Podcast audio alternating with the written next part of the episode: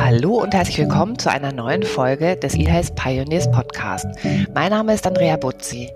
Heute geht es um ein besonders erstes Thema und zwar sprechen wir über das Thema Krebserkrankungen. Deswegen habe ich mir heute den Gründer der Krebs-App Mika eingeladen und wir sprechen über sein App-Angebot für Krebspatienten. Wir sprechen auch über die Versorgungslage von Krebspatienten allgemein und auch besonders aktuell in Corona-Zeiten. Da hat sich auch für mich noch mal ein ganz neues Bild ergeben und wir diskutieren, wie wichtig die Social Media sind, um Krebspatienten zu empowern. Herzlich willkommen, Dr. Gandolf Finke, Managing Director von Mika bzw. der Fusanes GmbH. Hallo Andrea, freut mich sehr dabei zu sein hier. Lieber Gandolf, stell dich doch noch mal bitte kurz vor. Ja, ich bin Gandolf, im Hintergrund eigentlich so ein Ingenieurswesen und habe nach meinem Studium in Zürich promoviert, äh, eigentlich in einem ganz anderen Bereich, aber hm, währenddessen mich viel mit dem Bereich Telemedizin beschäftigt. Wann war das? Das war 2000 neun hat das angefangen hier in Zürich. Wow, das war früh, ne? Telemedizin. Ja, das ist eigentlich ein ganz interessanter Hintergrund. Ich komme aus einer Familie von nur Ärzten und bin so ein bisschen als hm. schwarzes Schaf da ähm, sozusagen Ingenieur in, geworden. Genau, in eine ganz andere Richtung gegangen. Habe dann aber für mich festgestellt, dass das eigentlich ein sehr, sehr spannender Bereich ist. Damals war dann immer die, die, die, der Gedanke, ich habe mal ein Jahr in den USA verbracht und da ähm, konnte ich mal meine Eltern anrufen und einfach irgendwas fragen. Und dachte mir, das ist ja ein Problem, was jetzt nicht ich alleine habe, sondern das muss Also so, mir tut mein Hals weh. Ähm, kannst du mal kurz irgendwie sagen, was ich tun soll? Ja, was auch immer. Ich meine, da kam dann Video. Rat, ne? Genau, genau. Und da kam dann halt auch Videotelefonie immer mehr auf so Skype, die, ah. die frühen, frühe Phase sozusagen. Ähm, und das, das ist ja jetzt alles ein bisschen retro, wenn man darüber spricht. Aber ähm, das fand ich damals schon total spannend. Und dann habe ich hier in, in Zürich, äh, als promoviert habe, auch am, am Unispital, äh, so im Bereich äh, Telemedizin, den Austausch gesucht. Da gab es auch ein paar sehr spannende Projekte ähm, und äh, bin so sozusagen so ein bisschen in diese Welt da reingekommen und habe mich dann aber sozusagen nicht direkt selbstständig gemacht, sondern erst noch ein, ein paar Jahre in der Gesundheitsindustrie gearbeitet, was mit Pharmaunternehmen zu tun gehabt, aber auch mit Gesundheitsministerien, auch relativ mhm. international. Hab, mhm. Bin dafür auch nochmal sozusagen in die USA gegangen, war da nochmal zwei Jahre da drüben knapp und mhm. Genau, und dann hat sich da. In, in den USA auch studiert? Genau, es gab sozusagen zwei USA-Phasen. Ich habe mal ein Jahr ah, da gut. studiert. Beides Mal war ich in Boston ähm, mhm. und das mhm. ist ja auch so ein bisschen so ein Healthcare-Mekka. Ähm, ah, okay. äh, war da irgendwie ähm, 2008, das heißt, 2009. ich muss da mal hinreisen, ne, wenn man wieder darf. Ja, also es ist auf jeden Fall spannend, was da alles passiert. Das ist, glaube ich, jetzt aber im Bereich Digital Health ähm, ist da die Westküste sicherlich auch total interessant. Ähm, aber ich glaube, da gibt es auch in Deutschland auch spannende Themen mittlerweile. Und ähm, kommen wir bestimmt noch zu, aber ich denke, dass da ähm, in Deutschland jetzt auch gerade äh, spannende Dynamik herrscht und da bist du sozusagen absolut am, am Ball hier. Also dein Werdegang, hast du jetzt gerade erzählt, ist ja eher technisch. Also du bist irgendwie Ingenieur und ähm, deine Eltern sind zwar Ärzte gewesen, aber du bist jetzt ja in die Gesundheitswirtschaft gekommen. Was fasziniert dich dann da so besonders dran, außer dass es ein lukrativer Markt ist? Ja, das äh, lukrativ wird sich ähm, noch herausstellen. Noch zeigen, also das, ja. Genau. Das, was mich fasziniert, das geht um Menschenleben und es geht um wirklich äh, großen Impact, den man hat auf das individuelle Schicksal, aber eben mit den Technologien, die wir heutzutage zur Verfügung haben, kann das eben auch sehr schnell skalieren. Also man kann eben mhm. viele Menschen auf einmal erreichen mit etwas, äh, was man entwickelt. Vielen Menschen helfen, ne? Genau, genau. Und das ist eben ähm, das, was mich dabei ähm, auf jeden Fall fasziniert. Außerdem ist es ein total komplexes Umfeld, was ja auch immer spannend macht, da drin zu arbeiten. Man lernt da immer wieder was Neues und äh, das ja, aus meiner Sicht jetzt so der am stärksten regulierteste Markt, an dem ich bislang tätig war. Also ich weiß nicht, ob du das auch so siehst oder gibt es noch kompliziertere Märkte? Ich habe nicht in so vielen anderen gearbeitet, deswegen kann ich das gar nicht so genau beurteilen bestimmt Versicherungswirtschaft und andere, die auch viele Auflagen haben, aber ähm, mhm. sicherlich ist das hier so. Und ich glaube, das ist auch das Spannende, das Zusammenspiel aus äh, Regulatorik, die ja auch letztendlich immer nur den Menschen dienen soll. Also diese Vorschriften, die es an verschiedenen Stellen gibt, soll ja die Menschen schützen. Du bist ja Mitinitiator oder Mitgründer der Krebs-App Mika. Wie kamt ihr denn auf die Idee, eine App speziell für Krebspatienten zu entwickeln? Gibt es da eine Geschichte dahinter, die du irgendwie teilen möchtest? Also in meinem persönlichen Umfeld gibt es da äh, leider mehrere Fälle und es gibt also einen speziellen Fall, der uns da anfangs äh, inspiriert hat, ähm, mhm. ähm, mein Mitgründer Jan Simon und mich, dass wir eben ähm, gesehen haben, wie das eigentlich sehr, sehr schlecht laufen kann sozusagen. Mhm. Dass, dass, eben ganz viele Informationen den Menschen nicht zur Verfügung stehen oder dass eben auch einfach sehr allein gelassen werden und irgendwie so durchs System fallen. Und ähm, mhm. das war für uns so der Anstoß, einfach mal zu überlegen, was kann man denn da vielleicht besser machen? Wie könnte man denn Menschen besser begleiten auf dem Weg ähm, von der Diagnose weiter durch die Therapie, Therapie. hindurch und, mhm. und eben ähm, je nachdem, wie es ausgeht, eben äh, eine möglichst gute Unterstützung ähm, mhm. zu bieten, die ja Jahre andauern kann. Mhm. Und mhm. ähm, das war so der, der, der Initiator, also so wirklich sehr, sehr persönlich und ja, ich denke, das, das ist auch eigentlich so geblieben. Also die, die Schicksale, mhm. mit denen man zu tun hat und wir bekommen ja viele, viel Post und Feedback von, von unseren Nutzern. Das ist ähm, schon sehr, sehr bewegend, wenn man da sieht, dass, mhm. dass man irgendwie was geschaffen hat, was, was Menschen bewegt, erreicht und da so, so, so ein Dank einem entgegenkommt. Ich glaube, das gibt es in mhm. wenig anderen Industrien so, dass man sowas. Ja, also ich ähm, bin ja auch aus dem medizinischen Bereich, habe ja auch lange in der Krebspflege ähm, gearbeitet, mhm. also auch Knochenmarktransplantation und immer wenn ich hier auch jetzt so in meiner Firma so Probleme habe mhm. oder Mitarbeiter irgendwie auch dann plötzlich sagen, oh Gott, oh Gott, ich glaube, da ist was irgendwie schiefgelaufen oder so, dann sage ich auch immer, es geht halt auch nur um Geld ne? ja. und nicht um Menschen. Ja, das rückt viele in Perspektive. Ne? Das ist wirklich eine, eine sehr gute Abgrenzung zwischen betriebswirtschaftlich orientierten Dingen, die man tut und die, die einem vielleicht Probleme machen und wenn es wirklich um Menschen geht. Ne? Hm. Du sagtest ja gerade, du kriegst auch viel Feedback von euren Nutzern. Kannst du uns da eine Geschichte erzählen oder irgendwie einen Satz, der dir so in Erinnerung geblieben ist und der, der auch so richtig die Mission von Mika auch nochmal so trägt? Ja, das ähm, Schönste ist ja, wenn das sozusagen nochmal über eine ganz andere Ecke kommt, dass man sagt, irgendwie der Patient hat irgendwo das weitergegeben. Mhm. Gab es mal so einen, äh, so einen Fall, dass wir mit so einer ähm, Krankenkasse zusammengearbeitet haben und die haben sozusagen mit, wiederum eine Stiftung beauftragt, um mal zu testen, ob das sinnvoll ist, was wir da machen.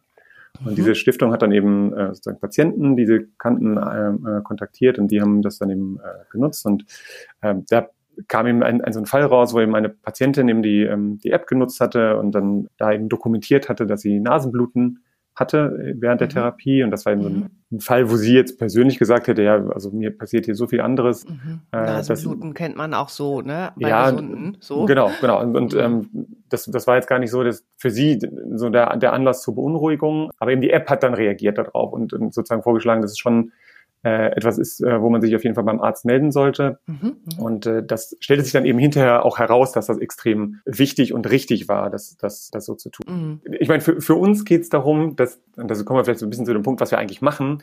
Genau, ähm, erzähl die, doch mal. Ja, gerne. Die Mission, die wir haben, ist Neudeutsch Empowering People Affected by Cancer.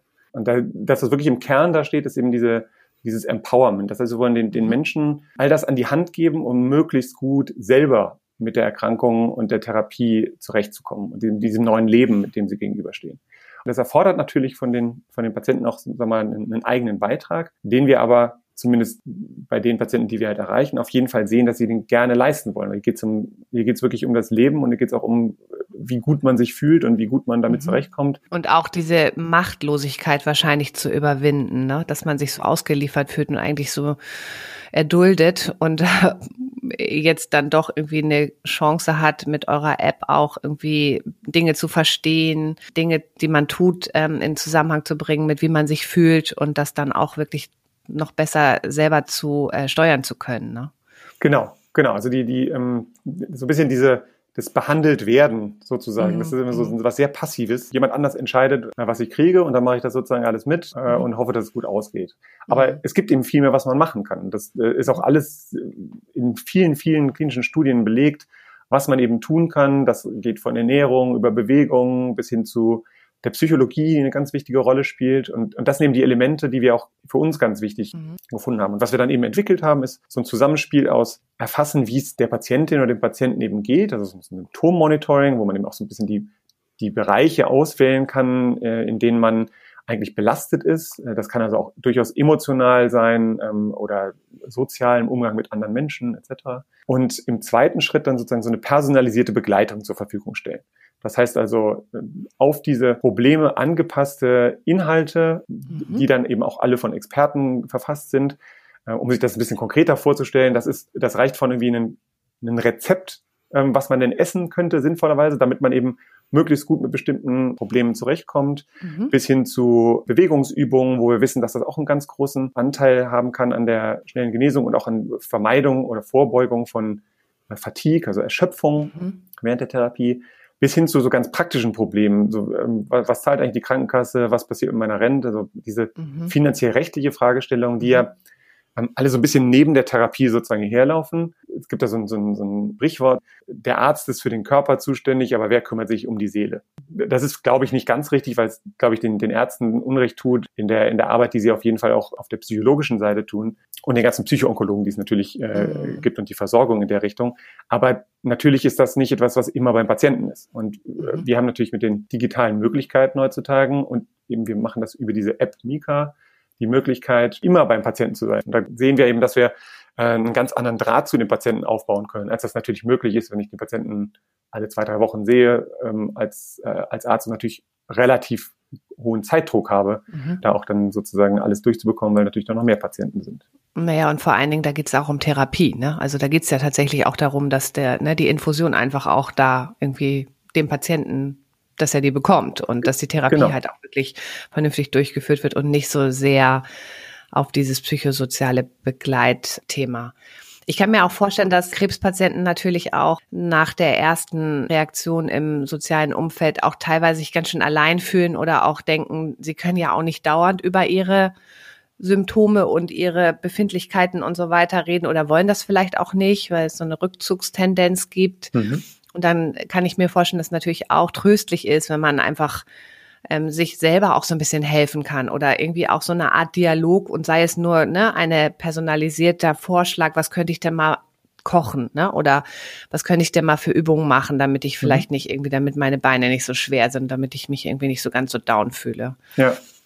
Also das ist diese Isolierung sozusagen ist ein, auf jeden Fall ein Riesenproblem. Wenn man dann nicht arbeitet als Patient, ist halt die, da ein Stück weit der soziale Kontakt weg. Ähm, das, das soziale Umfeld, was man, man selber hat, ist auch oftmals so ein bisschen vorsichtig, beziehungsweise hat da auch Berührungsängste, dass man nicht weiß, wie man damit umgehen soll. Ja, was, halt total, total schade ist, aber irgendwie nach, genau. Sprechen, ne?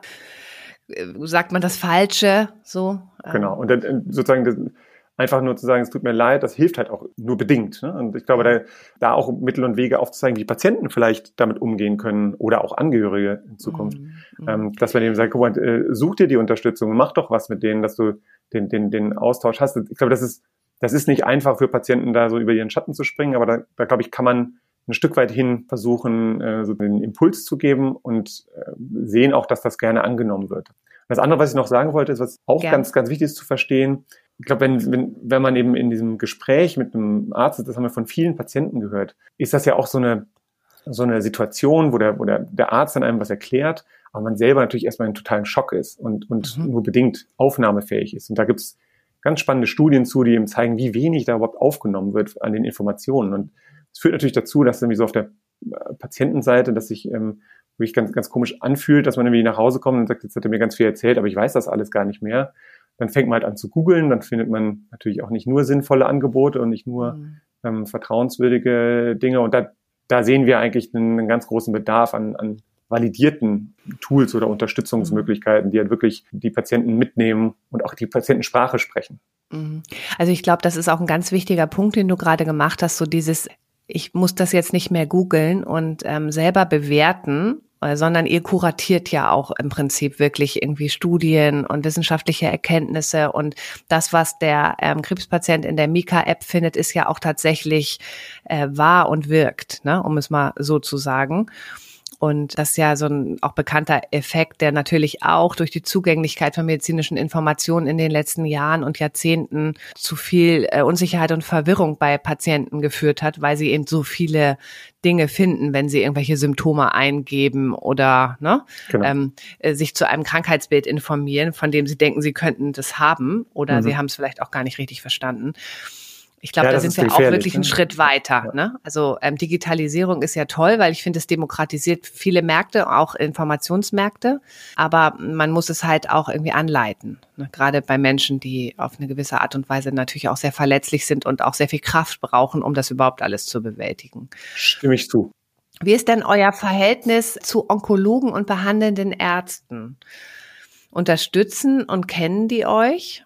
Das ist natürlich wieder eine Frage, wie, wie mhm. viele sozusagen. Es gibt äh, auf jeden Fall einige, die uns kennen. Wir arbeiten mhm. von Anfang an haben wir sehr eng mit sowohl Ärzten als auch Psychoonkologen zusammengearbeitet, ähm, um jeweils wirklich Valides auf die Beine zu stellen. Also es ist, äh, ist nicht sozusagen einfach mal schnell eine App gebaut, sondern Mika ist ein zertifiziertes Medizinprodukt. Wir machen klinische Studien und haben das ganz eng von Anfang an zum Beispiel mit der Frau Professorin Mina Teuerkauf von der Uniklinik Leipzig entwickelt, die so eine der führenden Psychoonkologinnen ist. Dann arbeiten wir auch mit der Charité zusammen. Wir haben auch eine Kooperation mit dem NCT in Heidelberg. Also gibt es dann mhm. da verschiedene, also das, das Nationale Zentrum für Tumorerkrankungen sehr gut. Ja, da gibt es also verschiedene, ähm, verschiedene sehr renommierte Institutionen, mit denen wir zusammenarbeiten. Mhm. Jetzt natürlich dann immer die Frage, das sind dann sozusagen die Unikliniken und die Forschungsseite. Jetzt gibt es auch noch eine praktische Anwendung sozusagen von sowas. Und da sicherlich haben wir noch ein bisschen Weg vor uns. Da gibt es auf jeden mhm. Fall schon Ärzte, die uns kennen und ähm, da verschiedene Wege auch zu den zu kommen. Ähm, das wird jetzt in Zukunft auch noch, noch wichtiger. Ähm, da können wir bestimmt auch gleich noch das Thema DIGA mhm. und so weiter. Aber die Ärzte, die, die uns kennen, haben, glaube ich, den, den Eindruck, das ist was, was den Patienten hilft.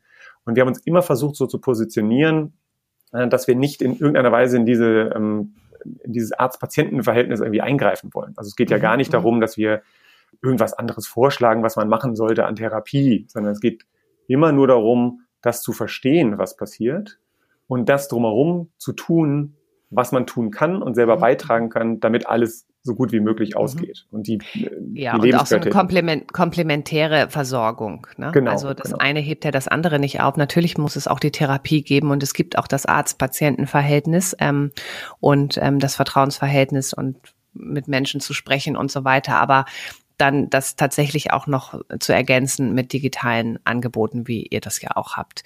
Du hast gerade schon erzählt, wissenschaftliche Erkenntnisse, also Evidenznachweis habt ihr erbracht oder seid dabei. Kannst du da mal ein bisschen was erzählen?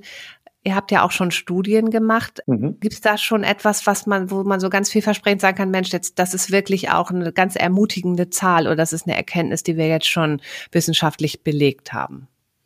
Äh, jein, ähm, da, da mhm. sind wir natürlich, ähm, also wir haben klinische Studien gemacht und äh, ich glaube, verschiedene Punkte, die man dann ähm, äh, dabei mitnimmt, ist immer die Frage, was man halt misst und, und auch wie man da rangeht. Die ersten Studien, die wir gemacht haben, und erstmal um zu validieren, kommt das überhaupt an, was wir machen? Was muss das ähm, eigentlich äh, erbringen, ähm, was, was wir da entwickeln? Und welchen Anspruch haben, haben Patienten an so etwas und so weiter? Also da, da ging es gar nicht so sehr um unbedingt klinische Endpunkte. Was, was kann die App jetzt wirklich? Mhm. Ähm, und wir haben aber mittlerweile auch jetzt äh, wirklich den Beweis, treten wir an, zu sagen, ähm, was ist denn besser mit App oder ohne App? Mhm.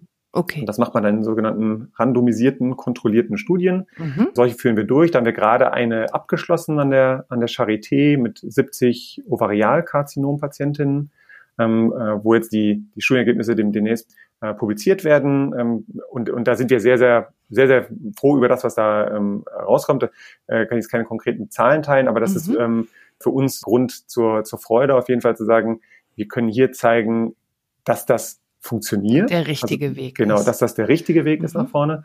Und ähm, haben die nächste wesentlich größere Studie jetzt schon laufen, wo jetzt auch, also es sind über 500 Patienten, die wir da einschließen werden und haben da jetzt auch schon irgendwie über 100 mhm. auf jeden Fall, die, die, die da drin sind äh, in der Studie, wo eben dieser Beweis nochmal in, der, äh, in verschiedenen Krebserkrankungen angetreten wird und eben in einer größeren Patientenzahl. Genau, und also, aber das, was wir machen, hat also Hand und Fuß und das ist ja auch nichts, was jetzt so komplett neu ist. Also wir haben ja nicht da irgendwie sozusagen die, die Forschung auf den Kopf gestellt und sagt, guck mhm. mal, äh, es gibt hier was, was äh, noch nie jemand gesehen hat. Das ist ja nee, Also das weiß ich Wissen. sogar auch aus meiner beruflichen Praxis tatsächlich noch und das ist jetzt auch schon, ich sag's ja ungern, aber schon irgendwie so 20 Jahre her, glaube ich. Und damals war, äh, gab es auch schon erste Ansätze, so diese ganzheitliche Betrachtung von Patienten, die Krebs haben, also Körper, Seele und Geist oder wie man das auch immer nennt, also so das wirklich irgendwie in Einklang zu bringen. Und man liest ja auch immer mehr auch zum Beispiel was Bewegung. Ne? Früher hieß es genau. Bettruhe, bloß ausruhen, ne? nicht zu nicht zu anstrengend. Ja, so ändert sich jetzt, das. Ne? Ja, und das das ist ja auch, das verdanken wir auch Entwicklung und Studien und Dingen, die man dann halt auch tatsächlich auch ausprobiert. Und so war es ja in der Medizin schon immer. Ne? Also das ist, dass der Mensch offensichtlich ein Bestreben hat, ähm, auch Therapien zu verbessern und Gesundheit zu unterstützen. Genau. Das Schöne ist, dass wir, äh, dass wir mit Mika sozusagen ein patientenfreundliches äh, Tool, eine Plattform geschaffen mhm. haben, die eben wirklich zugänglich ist für alle, also die Sprache mhm. spricht. Weil mhm. niemand ist ja geholfen, damit man das dann ähm, klinische Studienberichte liest, das, mhm. das ist ja für die meisten Menschen nee. einfach nichts, was man sozusagen Nö. verdauen also dann kann. man ja auch wirklich googeln. Ne? Also man kann ja tatsächlich auch irgendwie sich so Studien ergoogeln und dann kann man die durchlesen genau. und mit einem Schürembel daneben und versteht trotzdem immer noch nichts und ja. also wissenschaftliches Lexikon und dann, also das ist ja eher kontraproduktiv. Genau. Ähm, wie schafft ihr es denn, du hast ja gerade gesagt, ihr bereitet die Inhalte auf, wie schafft ihr es denn bei Betroffenen und Angehörigen den richtigen Ton zu treffen? Also es ist ja auch ein sensibles ja. Thema, ne? Ja, das ist ein, ein, auch ein Thema, was sich, glaube ich, immer weiterentwickeln wird. Wir machen sehr, sehr viel Research, sagt man dazu ja heutzutage. Also wir machen mhm. viele Interviews mit Patienten, ähm, mhm. um die Bedürfnisse genau zu verstehen. Und äh, wir testen auch sehr viel. Das also so Sachen, die jetzt noch nicht öffentlich verfügbar sind, sozusagen in der App, testen wir vorher mit Patienten in solchen User-Tests. Da bekommen wir natürlich sehr viel Feedback. So, ist das, mhm. ist das überhaupt verdaubar, was wir da äh, machen und so weiter. Es gibt dazu ja auch eine Wissenschaft, wie zu allem, ähm, was sozusagen verständlich ist äh, und was nicht. Und da, da glaube ich, ähm, haben wir einen Weg gewählt, der recht persönlich ist. Also in der App, wenn die Patienten zum Beispiel geduzt, mhm. Also ein mhm. Siezen in der App zum Beispiel nicht so gut. Ich finde das auch ganz interessant, was du erzählst, dass natürlich auch bei so sensiblen Produkten und also medizinischen Apps und so weiter, dass natürlich diese Art des Produkts es auch ermöglicht, es wirklich so Customer Centricity wie möglich zu machen. Also wirklich ja. immer wieder zu testen, das zu verbessern, den Kunden zu fragen, aber auch aus der Nutzung abzuleiten, was funktioniert und wo die Nutzer auch sagen, das nutze ich nicht, das mhm. gefällt mir nicht oder das Feature klicke ich nicht an. Das finde ich auch nochmal, sollte man mal betonen, dass ja. es natürlich ein Vorteil ist Klar. bei der Produktentwicklung. Und es wird ja auch gerne so, so ein bisschen als ne, Targeting, Stalking, Tracking und so weiter. Das ist ja, ähm, das kann man ja auch von der anderen Seite sehen, aber ich sehe das auch als ganz großen Vorteil und das führt ja dazu, dass etwas verbessert wird. Genau, also äh, dieses Thema Datenschutz ist natürlich extrem wichtig für uns und da glaube ich, ist es auch äh, wichtig für alle ähm, Betroffenen zu wissen, dass es halt, dass man da extrem vielen Auflagen unterliegt in Deutschland. Ja. Also mhm. das ist ja nicht so, dass man da jetzt irgendwie die Daten für irgendwas nutzen könnte, was man einfach will. Ähm, diese Nutzerdaten, die wir, äh, die wir gewinnen, unterliegen also allen möglichen Auflagen damit, was wir damit machen dürfen, auch wie die gespeichert werden müssen, wie mhm. die verschlüsselt werden müssen und so weiter. Mhm. Als zertifiziertes Medizinprodukt allemal, aber eben auch schon allein unter ähm, der DSGVO-Verordnung, die es dazu ja gibt, äh, gibt es da Auflagen und unter dem digitalen Versorgungsgesetz, an dem wir jetzt demnächst partizipieren werden, gibt es mhm. nochmal stärkere Auflagen dazu. Insofern, Jetzt hast du mir natürlich ja. irgendwie den Ball schon vor die Torlinie geworfen. Ja, bitte. Erstens würde ich mal gerne wissen, wie verdient ihr Geld? Und dann würde ich ganz gerne wissen, weil, also du sagst ja, ihr seid zertifiziertes Medizinprodukt, ähm, wir haben über Evidenznachweise gesprochen. Da lese ich so ein bisschen raus oder höre ich ein bisschen raus, dass ihr auch Bestrebungen habt, eine DIGA zu werden, also eine verschreibbare App. Ja, das ist korrekt. Mhm. Um auf die erste Frage einzugehen, äh, wie wir mhm. Geld verdienen. Also wir sind ja nicht profitabel jetzt gerade. Ähm, äh, wir haben das Unternehmen gegründet und aufgebaut, gemeinsam mit Investoren, haben auch selber investiert, mit, der Vision im Hintergrund zu sagen, wir schaffen hier einen Mehrwert und den werden wir irgendwie schaffen, auch ähm, daraus ein funktionierendes Unternehmen zu bauen. Also ein bisschen, äh, ähm, sagen wir mal, äh, mit weiter Sicht darauf äh, und mit viel mhm. Anlauf. Deswegen haben wir da eben externe Investoren drin, die das derzeit größtenteils finanzieren, sehen aber nach vorne heraus dann natürlich ähm, viel Potenzial, gerade durch dieses digitale Versorgungsgesetz. Und diese mhm digitale Gesundheitsanwendung, die man da eben sein muss, sozusagen, um da erstattet zu werden. Das sind wir sozusagen, ähm, also das beziehungsweise wir qualifizieren uns gerade dafür. Das hat ja verschiedene Auflagen, da muss man eben Medizinprodukt sein, aber eben noch einen langen mhm. Katalog an Fragen richtig beantworten können. Und wollen uns darüber natürlich jetzt auch einen, einen, einen Weg zu haben, äh, wo man sagen kann, die, den Mehrwert, den wir schaffen, bei Patienten auch heute schon, dass, dass das auch letztendlich äh, vergütet wird. Und das, da mhm. wir uns drauf um, um das hier nicht äh, den Eindruck zu erwecken, dass man das irgendwie verstecken will. Wir arbeiten auch mit der pharmazeutischen Industrie zusammen. Mhm. Das machen wir ganz isoliert in bestimmten Bereichen ähm, und zwar nur immer dann, wenn ein Medikament schon jemand verschrieben wurde. Dann haben mhm. wir sozusagen für diese Medikamente eine bestimmte Format, ein bestimmtes Format entwickelt, ähm, dass eben dieses Medikament ideal sozusagen unterstützt wird. Das heißt, man wird mhm. sozusagen ähm, auf bestimmte Symptomentwicklungen hingewiesen oder eben der richtige Umgang mit dem Medikament. Also kann ich das jetzt irgendwie muss ich das mit der Mahlzeit einnehmen mhm, oder muss mhm. ich irgendwie das Ganze kühl lagern oder solche Dinge, die mhm. äh, vielleicht irgendwo mal einem mitgegeben wurden, aber vielleicht nicht immer präsent sind, dass man solche Sachen eben dem Patienten nochmal näher bringt. Da, mhm. Aber das ist ähm, nach vorne raus äh, sehen wir das, das Potenzial in dieser digitalen Gesundheits Anwendungen und in den. Wenn ihr dann DIGA seid, ist ja. das dann, also ist das dann für die Krankenkassen ja sicherlich auch interessant, das zu unterstützen und äh, verschreibungswürdig zu machen, weil es natürlich auch die Versorgung verbessert, ne? Also der Krebspatienten. Würde das dann wahrscheinlich auch langfristig Kosten reduzieren? Davon gehen wir aus. Ähm, mhm. den, den, Beweis muss man natürlich da sozusagen im, im Endeffekt noch an, den, antreten oder, oder machen. Mhm, antreten. genau. Ähm, aber da gibt es sehr starke Studien, die das nahelegen, ähm, dass Patienten, die besser versorgt sind und besser selber zurechtkommen, im Endeffekt auch weniger kosten, weil sie vielleicht mhm. weniger in der Notaufnahme im Endeffekt landen, also im, im Durchschnitt immer dann gerechnet. Und es ist ja auch so, dass wir ähm, schon bevor es das DVG gab, hatten wir ja schon Zusammenarbeit mit Krankenkassen und haben da mhm. sogenannte also Selektivverträge, so Selektivverträge genau, schon gehabt, ja. Genau, und das, das zeigt ja, dass da schon was ist, äh, wie so an, an, mhm. an, an sag mal, Anerkennung für diesen, für die, genau, für dieses Feld und auch, auch, auch finanziell. Also wenn ich jetzt Krebspatient oder Angehöriger bin, wie mhm. komme ich dann jetzt im Moment, solange ihr noch keine DIGA seid, an die App? Also über unsere Webseite www.mitmika.de mhm. oder über den App Store einfach nach Krebs oder Mika Krebs suchen, ähm, sowohl Google als auch Android, äh, äh Google Android als auch iOS, ähm, mhm. also Apple, findet man das äh, sehr schnell. Im Moment ist es auch komplett kostenfrei für alle. Mhm. Das okay. Also jeder Lade kann ich mir also runter und genau. ähm, dann Genau. Und beim, äh, nach dem Runterladen werden ein paar Fragen gestellt, so, um das grob einzuordnen sozusagen. Also es gibt dann ähm, äh, die Frage nach dem Alter, dem Geschlecht, muss man auch alles nicht angeben, wenn man das nicht möchte. Aber es erlaubt eben, wenn man da Angaben macht, das zu äh, personalisieren. Und das äh, gibt dann verschiedene Felder, die man da eingeben kann. Also es geht äh, eben über die Krebserkrankung, die es eigentlich geht, um eben jetzt nicht äh, Brustkrebspatientinnen Inhalte über Darmkrebs zu zeigen, sondern natürlich, natürlich. das eben darauf zu mhm. personalisieren. Das geht aber dann noch weiter, dass man sagt, was für eine Form von Therapie hast du denn oder was für Beschwerden hast du denn gerade, um eben auf genau das persönliche Profil des Patienten eingehen zu können. Und das erlaubt uns halt dann die bestmögliche Begleitung für diese Patienten sozusagen mhm. digital zusammenzustellen. Und da, da ist es auch, wo wir, wo wir viel Geld investiert haben, äh, eben diese Personalisierung mit modernsten Algorithmen so gut wie möglich also zu machen. Also ist auch KI drin. Genau, da ist auch äh, KI drin, das, äh, das aber im muss Prinzip, man immer sagen. Also aber, ja. zum, ja. zum einmal irgendwie schauen, ob das ähm, was für einen ist, kann man sich natürlich auch erstmal die App wirklich runterladen. Da gibt es überhaupt keine Barriere. Genau. Und ähm, einfach mal gucken, was da drin ist. Genau, das wird auch ziemlich sicher so sein, dass man auch in Zukunft da so, einen, so ein paar Tage hat, in denen man das einfach mal ausprobieren kann. Mhm. Ähm, selbst wenn wir eine DIGA sind und erst dann sozusagen so einen, so einen Aktivierungscode braucht äh, den man dann eben ähm, von dem, vom Arzt beziehungsweise der Krankenkasse bekommen kann.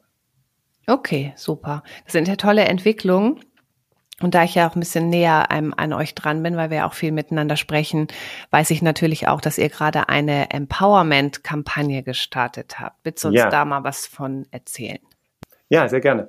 Das Thema Empowerment haben wir schon vorhin kurz angerissen, worum es da mhm. geht. Also die Möglichkeit, selber die Zügel in die Hand zu nehmen und selber eine aktive Bestandteil der Therapie äh, zu sein und, und beizutragen. Und äh, es gibt natürlich nichts Stärkeres als das sozusagen von anderen Patienten eigentlich überbracht mhm. zu bekommen. Ähm, das, was früher so diese Selbsthilfegruppen ja auch waren, so im Echten, ne? ähm, gibt ja auch immer noch. Ich würde das ein bisschen anders einsortieren. Selbsthilfegruppen haben sicherlich auch diese Möglichkeit, Jetzt bei unserer Empowerment-Kampagne besteht daraus, um es ganz kurz mal zu erklären, das sind mehrere Patienten und Patientinnen, die den Nutzen von Mika so ein Stück weit eben erklären, einfach an die, an die Community. Einfach zu sagen, was machen wir da eigentlich? Und wir arbeiten eben mit, mit ganz, ganz tollen Menschen zusammen, die eben selber an einer Krebserkrankung leiden und das eben aber natürlich auch sehr glaubhaft rüberbringen können, was wir da entwickelt haben. Und das ähm, wird koordiniert intern bei uns von einer ganz tollen Mitarbeiterin, von der Claudia. Das, was daran halt stark ist, ist, dass man eben über die verschiedensten Kanäle halt wirklich die Menschen erreicht, die äh, jetzt gerade daran leiden und die dann die auch jetzt gerade natürlich irgendwie die richtigen Tools suchen. Mhm, mhm, und ähm, um vielleicht auf die Selbsthilfegruppen zu kommen, also das finden wir eine absolut wichtige Sache. Es wird auch immer geben, glaube ich, dass äh, Patienten sich untereinander austauschen wollen. Das gibt es ja in verschiedensten Formaten, gibt es mittlerweile auch Apps für.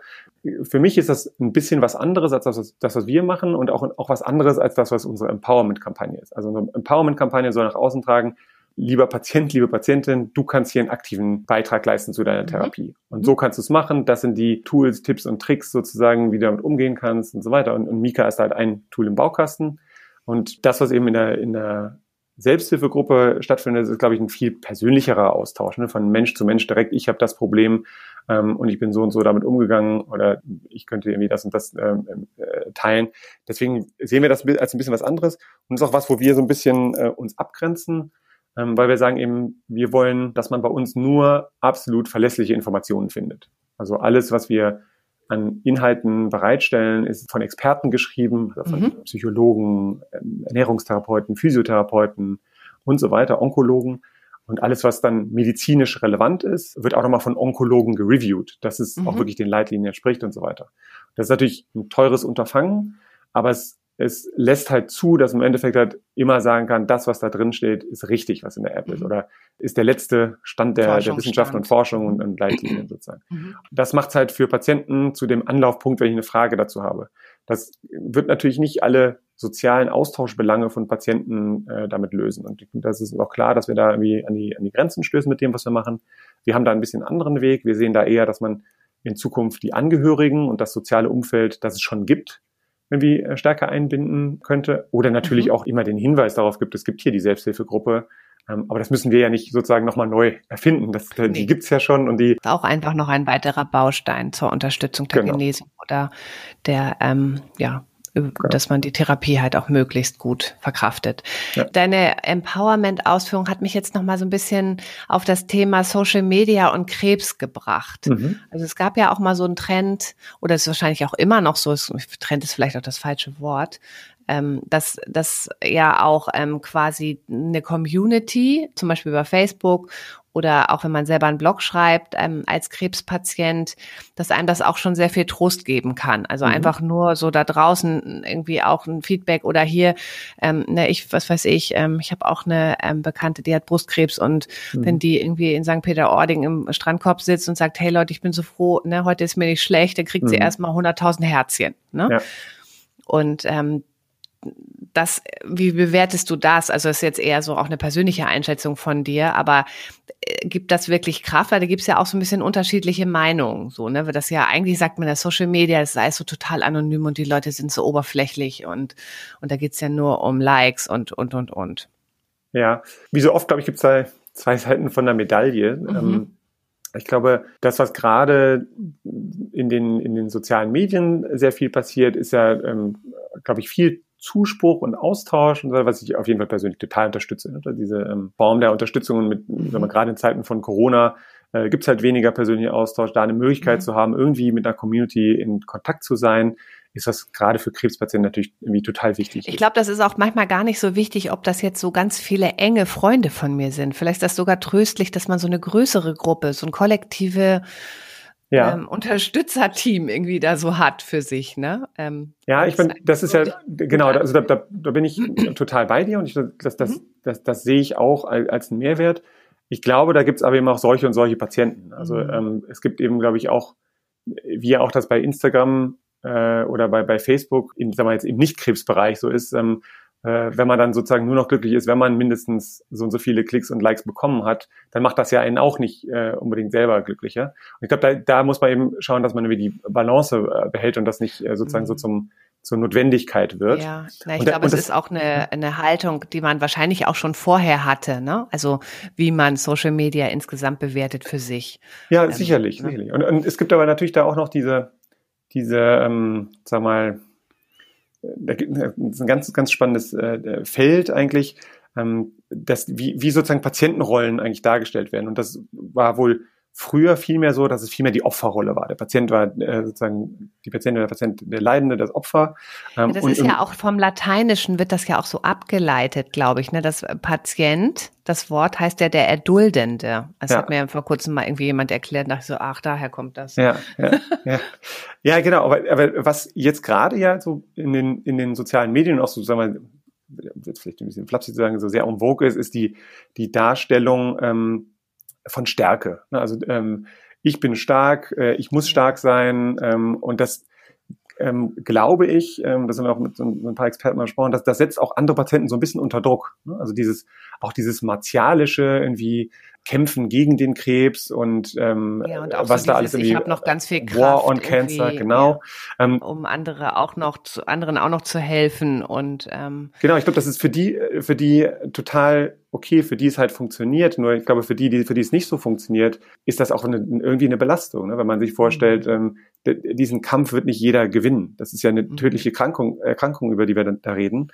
Und in, in vielen, vielen Fällen ist das nicht so. Und wenn ich jetzt mir vorstelle, ich muss immer stark sein, aber ich, diesen Kampf kann ich nicht gewinnen, das wird mir irgendwann mal gesagt, dann ist das ja auch wie so eine persönliche Niederlage, wie wenn ich das für mich so dieses Bild akzeptiert habe. Mhm. Und das finde ich, äh, von daher haben wir uns, andersherum, wir, wir haben uns deswegen eigentlich immer versucht, von diesem martialischen, diesem, diesem, diesem kämpferischen da irgendwie ähm, so ein Stück weit fernzuhalten, weil es eben glaube ich, nicht die, ähm, die Empathie allen Patienten gegenüber rüberbringt. Ich glaube, damit ist man, hat man einen Weg eingeschlagen, der für mhm. manche funktioniert, vielleicht für manche nicht, aber ich glaube, dass das, sagen wir, diese empathische und das, das Mitnehmen von Patienten auf der emotionalen Seite, also ähm, das Gefühl zu geben, ähm, hier gibt es was, dem ich mich ein Stück weit anvertrauen kann, wo ich irgendwie ähm, Vertrauen rein habe in dieses Tool, wo ich verlässliche Informationen zurückbekomme diese, sagen wir, Erlaubnis, einfach Mensch zu sein und, und ähm, in dieser extrem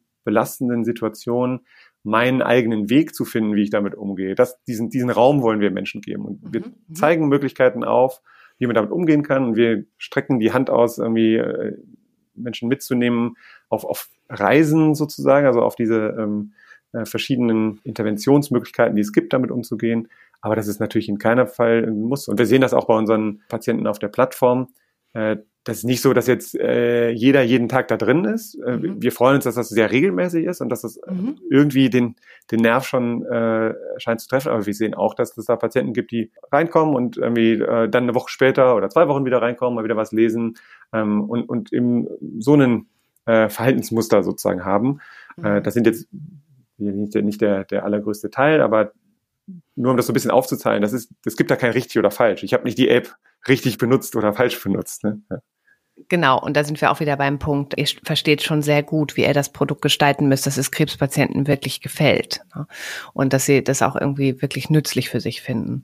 Hm. Ich finde so in der aktuellen Berichterstattung auch rund um Corona und so, da wurde ja auch immer relativ viel so von den alten und empfindlichen äh, Menschen irgendwie gesprochen, aber mhm. so richtig das Thema, wie gehen eigentlich Krebspatienten mit Corona um, das habe ich so ein bisschen vermisst. Oder ist das so eine, war ich in meiner Filterblase irgendwie und habe das nicht so mitgekriegt? Ja, es ist ein Riesenthema und ja, ähm, klar, also, es geht ja auch um Immunabwehr und, genau. und äh, sowieso auch geschwächtes Immunsystem. Genau, es, an verschiedenen Stellen. Äh, mhm. Das ist einerseits gibt es weniger Kapazitäten, Behandlungen werden verschoben, es gibt weniger Diagnostik wird gemacht, sowohl von Patienten aus als auch von der Kapazität von der, von der ärztlichen Seite her.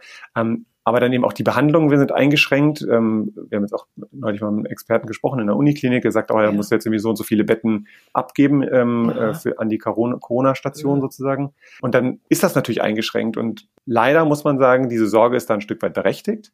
Äh, ich glaube immer noch, dass wir, dass man in Deutschland da wahrscheinlich relativ gesehen gut aufgehoben ist und das ist jetzt ja nicht alles abgesagt worden. Und der aller, allergrößte, ja. genau. Obwohl genau. das ja nie sehr tröstlich ist. Ne? Nein, nein, natürlich. aber also man muss, glaube ich, immer aufpassen, wenn man sowas ja. ähm, ähm öffentlich Total. sagt, dass man da irgendwie ich jetzt ein bisschen die Balance hält. einfach nur mal so eine Sensibilität dafür jetzt nochmal schaffen, weil ähm, also ich finde, das war, es kam, also das ist ja ein großes Problem und es kam irgendwie gar nicht so richtig raus. Und das ist natürlich auch eigentlich schlimm, weil es ist ja auch mit so einer Ohnmacht verbunden. Also wir alle können ja nichts für Corona und wir müssen alle ja. mit dieser Situation leben, aber es gibt sicherlich auch Menschen, die rumjammern, weil sie im Homeoffice sind. Und ähm, mhm. da gibt es halt auch noch andere Dimensionen von dem Thema. Auf jeden Fall, auf jeden Fall. Also das, das ist auch, was wir in der App merken, dass es mhm. ähm, ist das ein äh, Thema, was viel aufgerufen wird wahrscheinlich. Genau, genau. Also wir haben da recht früh angefangen, Inhalte zuzuentwickeln, also schon im, im Februar, März sind wir damit live gegangen und haben seitdem diese Corona-Kategorie sozusagen, also Umgang mit Corona als, als, als inhaltliche Kategorie. Und ähm, das wird sehr, sehr äh, stark wahrgenommen. Da gibt es jetzt auch demnächst mal wieder eine Menge neue Artikel in dieser Hinsicht, mhm. weil wir eben sehen, dass das Thema absolut riesig und es jetzt in dieser zweiten Welle ja auch nicht weggegangen ist. Also es wird ja mhm. eher noch größer.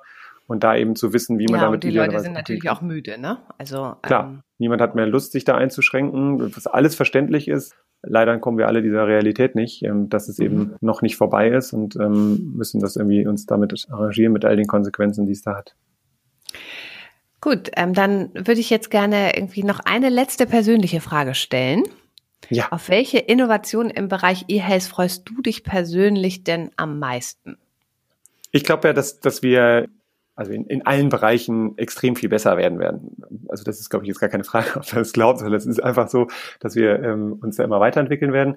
Was ich, glaube ich, spannend finde, ist, äh, wenn die Diagnostik wirklich mal so gut ist, dass man halt, wenn man die, diese äh, Standarduntersuchungen und so weiter, dass man da wenig eigentlich beim Arzt machen muss oder das halt viel automatisierter und viel technischer. Also ich glaube, du was durch, durch ähm, falsche Diagnosen sozusagen an, an, an, an Leid und äh, Problemen kreiert wird, ähm, ist, ist immens oder zu späte mhm. Diagnosen und so weiter. Und ich glaube, dass es da in Zukunft ganz spannende Aspekte geben wird, aus, auch aus dem E-Health-Bereich, die das unterstützen werden, dass man viel, viel, viel besser und früher versteht, wie es den Menschen eigentlich geht. Hat jetzt auch gar nichts nur mit Krebs zu tun, aber gibt da jetzt irgendwie die ersten Ansätze, dass man irgendwie über die, über die Stimme und ähm, die, äh, die, den, den Atemfluss sozusagen, beziehungsweise die, die Stimmgeräusche und Hustgeräusche irgendwie äh, relativ gute Diagnostik stellen kann zu verschiedensten äh, Indikationen.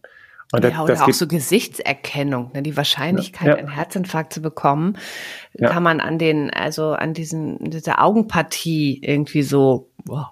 Ja, ja, dann, aber das geht in, in ganz viele Bereiche, also von Lungenerkrankungen zu neurologischen Erkrankungen, äh, mhm. auch zu Krebs. Glaube ich, gibt es da wirklich sehr, sehr ja, viel was Potenzial. Was machen die Menschen damit, wenn sie, also es geht ja jetzt auch so dieses ganze Thema Selbsttest und mhm.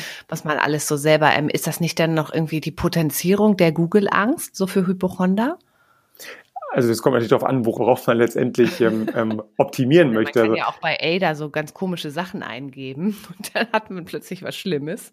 Ja klar, also äh, kann so lange googeln, bis man ganz schlimm krank ist. Ähm, das das äh, geht sicherlich, aber ich meine, das geht ja da nicht darum, dass man neue Verdächtigungen sozusagen ähm, äh, aufmachen kann, sondern dass man einfach relativ schnell und früh Gewissheit hat. Also ich glaube, wenn da eins relativ klar ist, wenn man es früher weiß, kann man besser damit umgehen. Mhm. So, das das mhm. gibt natürlich das Argument, dass es irgendwie, ist das bei Demenz auch so? Würde man das gleiche Leben führen, wenn man jetzt früher weiß, dass man dement wird? Das glaube ich, fast eine sehr, sehr moralische Frage, irgendwie, da, äh, sozusagen, die da im Hintergrund steht. Aber für den mhm. allergrößten Teil der Erkrankung würde man sagen, wenn ich wüsste, dass ich irgendwie das und das gerade sich bei mir entwickelt, dann, dann würde ich mich anders verhalten. Dann würde ich jetzt irgendwie schauen, dass ich das äh, ähm, irgendwie therapieren kann. Und das ist ja auch nie was, was irgendwie den Leuten aufgezwungen wird. Also ich mhm. glaube, das, das kann ja jeder trotzdem für sich selbst entscheiden, will man jetzt überhaupt irgendwas wissen oder nicht. Aber ich glaube, wenn man den menschlichen Wunsch nach Überleben und hoher Lebensqualität nachkommen will, dann ist es ja äh, fast unausweichlich, dass man früher versteht, was passiert. Und mhm. wenn man sich das anguckt, das ist ja genau das, was im Bereich Brustkrebs passiert ist, dass man einfach früher diese Vorsorgeuntersuchung gemacht hat und stellt sich heraus, dass man eben früher den Krebs findet und ähm, deswegen mhm. besser behandeln kann und deswegen die Patientinnen besser zurechtkommen damit, beziehungsweise besser therapiert werden können und mehr überleben. Mhm. Das zeigt ja relativ klar sozusagen. Und ähm, ja, ich denke, da kommt noch ganz viel auf uns zu. Sehr gut. Ich glaube, so der Wert von Leben und Gesundheit ist ja auch eigentlich erst äh, klar, wenn man das nicht mehr hat, ne? Oder wenn diese diese Ressource begrenzt wird plötzlich. Genau. Und ähm, ich glaube, also wir haben jetzt irgendwie auch einen schönen Ausblick nochmal geschaffen, was auch Digitalisierung und digitale Anwendung in der Gesundheitsversorgung für Benefits für Patienten und Angehörige und aber mhm. auch alle, also Versicherungen und und Leistungserbringer, also Ärzte, ähm, mitbringen und mhm. dass wir da tatsächlich auch eine gewisse Offenheit, aber auch so eine so ein selbstbewusstes und erwachsenes Verhältnis zu entwickeln müssen zu Technologie mhm. und uns auch so ein bisschen abwenden sollten von dieser Krankheitswirtschaft und ja. in, in eher so in Richtung Prävention und Gesundheitsvorsorge zu denken und ja. sich nicht mehr so als Patient zu benehmen, will ich das vielleicht mal so ein bisschen ketzerisch zusammenfassen, wenn man, wenn man die Kraft hat, tatsächlich auch ähm, zu schauen, was gibt es für Möglichkeiten, die einem selber helfen und dass man so ein bisschen das Zepter in die Hand nimmt und sagt, ich möchte, ich möchte auch dazu beitragen, dass ich schnell wieder gesund werde und das, ähm, da unterstütze ich den Arzt und er unterstützt mich. Ich hoffe, ich habe das so in deinem Sinne gut zusammengefasst, Gandalf. Sehr schön. Hast du sehr schön gesagt, Andrea. Sehr schön, vielen Dank. Ich danke dir ganz herzlich. Ich wünsche dir sehr viel Erfolg, jetzt auch auf dem Weg, eine Diga zu werden, weil das wird auf jeden Fall auch dann eure App Mika dorthin bringen, wo sie hingehört, nämlich in die Mitte der Gesellschaft, weil Krebs ist auch ein Problem, was alle betrifft.